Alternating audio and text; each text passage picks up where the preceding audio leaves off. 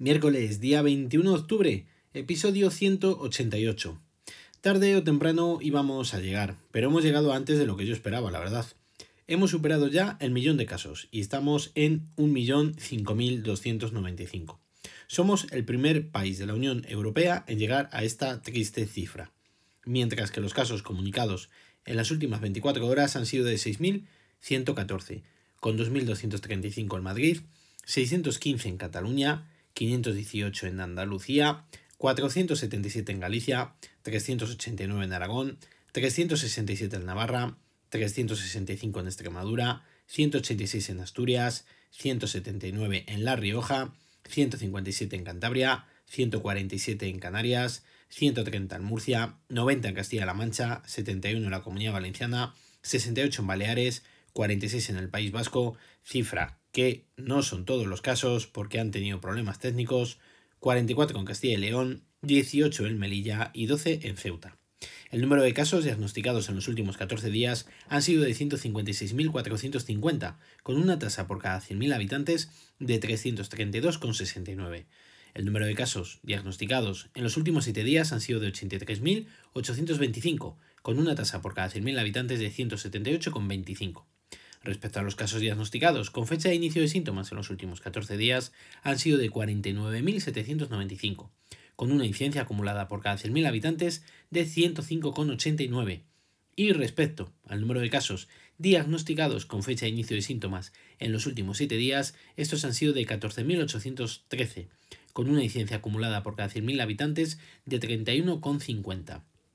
La verdad es que no sé en qué estado estamos. Supuestamente, según Fernando Simón, estamos en un estado de estabilización, pero todos los datos que os acabo de facilitar, y ya llevamos varios días así, en todos los casos siguen creciendo. La tasa de incidencia acumulada por cada 100.000 habitantes en España es actualmente de 332 casos. En cuanto a los datos de las comunidades, Navarra es la peor, con 1.021 casos por cada 100.000 habitantes, Melilla con 835, La Rioja con 561, Aragón con 542, Castilla y León con 517, Madrid con 432 y Cataluña con 401. En cuanto al número de casos que han precisado hospitalización con fecha de ingreso en los últimos 7 días, han sido de 3.931, con un número total de casos de 165.049. El número de casos que han ingresado en UCI con fecha de ingreso en los últimos 7 días han sido de 274, con un número total de casos de 14.829. Respecto al número de fallecidos con fecha de defunción en los últimos 7 días, han sido de 575 y están distribuidos en 113 en Madrid, 104 en Castilla y León, 78 en Andalucía, 47 en Aragón, 42 en Galicia, 37 en País Vasco, 36 en Navarra, 26 en la Comunidad Valenciana, 17 en Extremadura, 16 en Asturias, 14 en Castilla-La Mancha, 13 en Canarias, 8 en Cataluña, 6 en Baleares y Cantabria, 5 en La Rioja, 4 en Murcia, 2 en Melilla y 1 en Ceuta. El número total de fallecidos es ya de 34.366, cifra que dista muchísimo de dato que ha ofrecido el Instituto Nacional de Estadística sobre los fallecidos comparados con el año pasado. El número total de PCRs realizadas en la semana del 11 al 17 de octubre han sido de 749.066, con una tasa por cada 100.000 habitantes de 1.592,87 y una positividad del 12,4%. Las pruebas que han realizado en concreto en el día 18 de octubre fueron de 64.997 con una tasa por cada 100.000 habitantes de 138,21 y una positividad del 10,9%. El número total de pacientes COVID que hay hospitalizados a día de hoy es ya de 13.698, con un porcentaje de camas ocupadas del 11,51%. En cuanto al número de pacientes COVID en UCI, son de 1.930, con un porcentaje de camas ocupadas del 21,48%. El número de ingresos por COVID en las últimas 24 horas han sido de 1.860, con un total de 1.435 altas realizadas también en las últimas 24 horas. Con todos estos datos analizados eh, diariamente, todo sigue fatal y vamos claramente a peor. Si lo pensamos fríamente, los tiempos que vienen no son nada buenos. Tenemos la Navidad a la vuelta de la esquina y viendo cómo está actuando la gente, En Navidad van a seguir con sus rutinas, sus compras, sus celebraciones, y esto puede llegar a ser totalmente insostenible. Sería importantísimo intentar bajar los datos de los contagios antes de llegar a estas fechas. Y, ante todo, estamos expectantes también a ver cómo se va a desarrollar la campaña de la gripe y cuánta gente se infectará. Esperamos, de verdad, que gracias a la mascarilla, como han comentado, los contagios puedan ser menores que ningún año. Mientras tanto, debido a todo lo que hemos estado viendo, siguen los confinamientos en las comunidades hasta que logren realizar algo en común estos politicuchos de pacotilla que tenemos. Aragón cerrará de forma perimetral, Zaragoza, Huesca y Teruel. Ponferrada, en León, también será confinada desde este viernes por el alto número de contagios, se unen al resto de ciudades de Castilla y León que ya lo están. En la Escuela de Policía de Ávila se ha detectado un brote y con 22 casos de momento veremos cómo acaba esto. Por Europa, Francia, Italia, Reino Unido, Irlanda, no hay país que no esté sufriendo esta segunda ola o como la queramos denominar. La realidad es que todo se está poniendo cada vez peor y no veo ninguna solución efectiva que no sea confinarnos de nuevo para que baje todo un poco. La buena noticia del día es de Mercadona. Sí, sí, no me he vuelto loco, de Mercadona. Han bajado el precio de las mascarillas higiénicas que venden a 3 euros el pack de 10 unidades. Ojito que cuando las empezaron a vender eh, estaban a 6 euros. Las han bajado a la mitad. Vamos con el apartado de tecnología.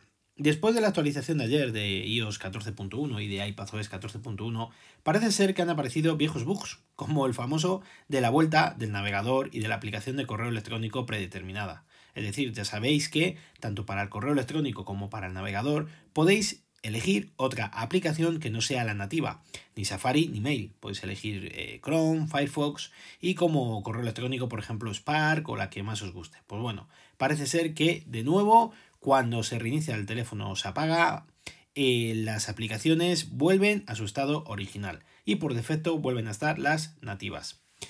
A mí particularmente no sé qué me habrá pasado hoy, pero la batería del iPhone SE hoy se ha agotado antes de llegar a casa. El uso que he hecho hoy con el dispositivo ha sido totalmente normal y de momento lo achaco a lo mejor a la actualización eh, que, que, hice ayer a iOS 14.1. Veremos a ver qué pasa mañana. Pero es que he llegado con él apagado. O sea, totalmente. Se me ha fundido la batería.